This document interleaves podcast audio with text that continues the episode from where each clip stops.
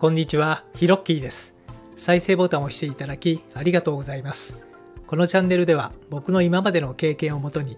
物事の楽しい捉え方や考え方についてお話ししています。どうぞお茶でも飲みながらリラックスして聞いてみてくださいね。お急ぎの方は2倍速がおすすめです。それではほら吹きチャンネル始まります。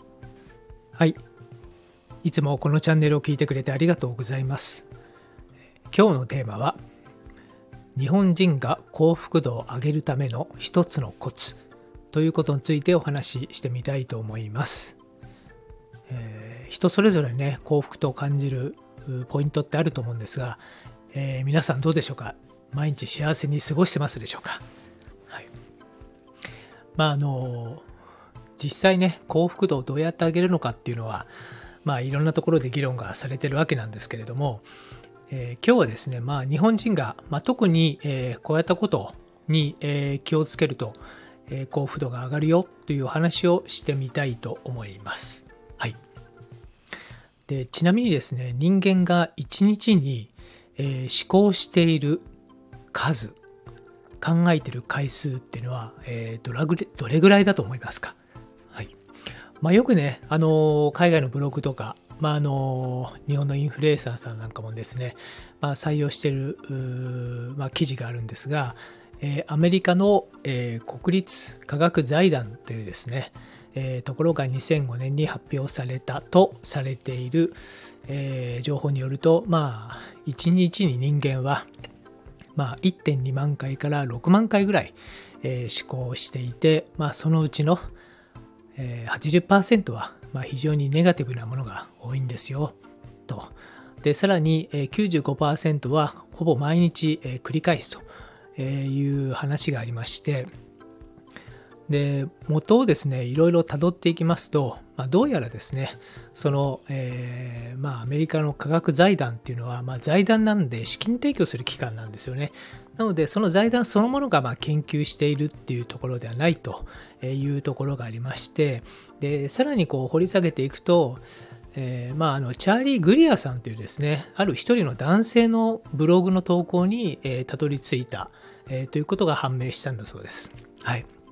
なので最最新のですね、えー日本えー人間が1日に思考する回数っていうのは、えーカナダのクイーンズ大学だったかな、えーそこがですね、まあ、約6000回の思考を行っていることが分かりましたという、えー発表になってますので、まあ、大体まあそうですね6000回ぐらいなのかなというところで、えー考えてます。はい。でその中でですね、まあ、欧米人と,、えーと日本人が、まあ、その6000回考える中で、えーとまあ、どういう傾向があるかっていう話もあってですね、まあ、欧米人に比べて日本人はそもそもですね幸せを感じる、えーセロトニンというですね脳から出る分泌、えー液というかねそういったものがあるんですがその量が、え少ないということが、まあ、心理学者の指摘で、え分かっていますと。はい、なのでもともと日本人というのは、まあ、そもそも不安感が強い民族であるということですね。はい、で一方で欧米人はあのまあ、セロトニン分泌量が多いんですけれどもじゃあどういう時に幸福感を感じるかという、えー内容も出てきてまして、まあ、自分のアチーブメント自分が達成したことに対して、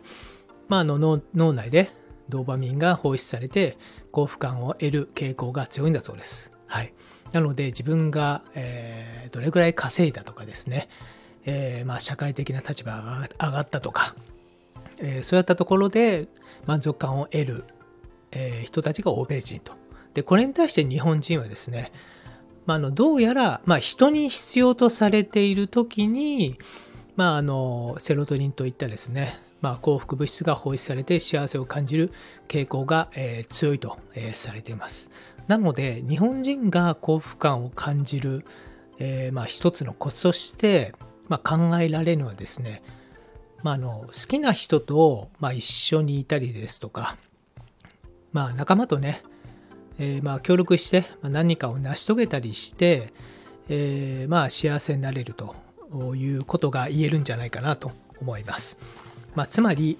えー日本人は人間関係を整えると、最高に幸福感を感じるんじゃないかなというふうに僕は思ってます。でこの中の人間関係というのはどういうことかというと、まあ、つまり人生をどういう人たちと、えー、付き合っていきたいのかどうやった人たちと関係性を持って過ごしていきたいのか、えー、そこがですね整えることができたら幸福度が上がるんじゃないかなというふうに思ってます。じゃあどういう人たちと付き合っていきたいのかっていうのはまあ端的に言うと自分が心地いいと感じるとかあなんか勉強になるなと感じるとかただいてくれるだけで幸せを感じてしまうというふうに思う人たちと付き合っていった方が、まあ、いいということになるんですけれども、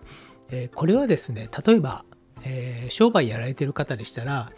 え、どういうお客さんと付き合っていきたいのかという領域まで踏み込むと、えいいんじゃないかなと思ってます。まあ、つまり自分が、えー付き合いたいえー、商品を提供したいと思うお客さんはどうやった人たちなのかということを考えると必然的にそんなにお客さんの数っていらないよねとかいう思考になってくると思うんですね。なのでつまり、えー、自分の目線自分軸でお客さんを選ぶということも、まあ、大切になってくると思います。はい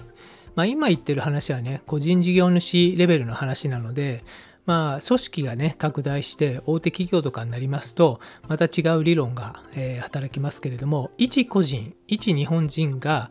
えー、人間関係を整えてですね、幸せを得ていくという視点で考えると、やっぱりお客さんも絞っていく。まあ、自分がどうやってどうやった人たちと付き合っていきたいのかっていうのを明確にして整えていく、えー、ということが、やっぱり人生の幸福度を上げるんじゃないかなということで、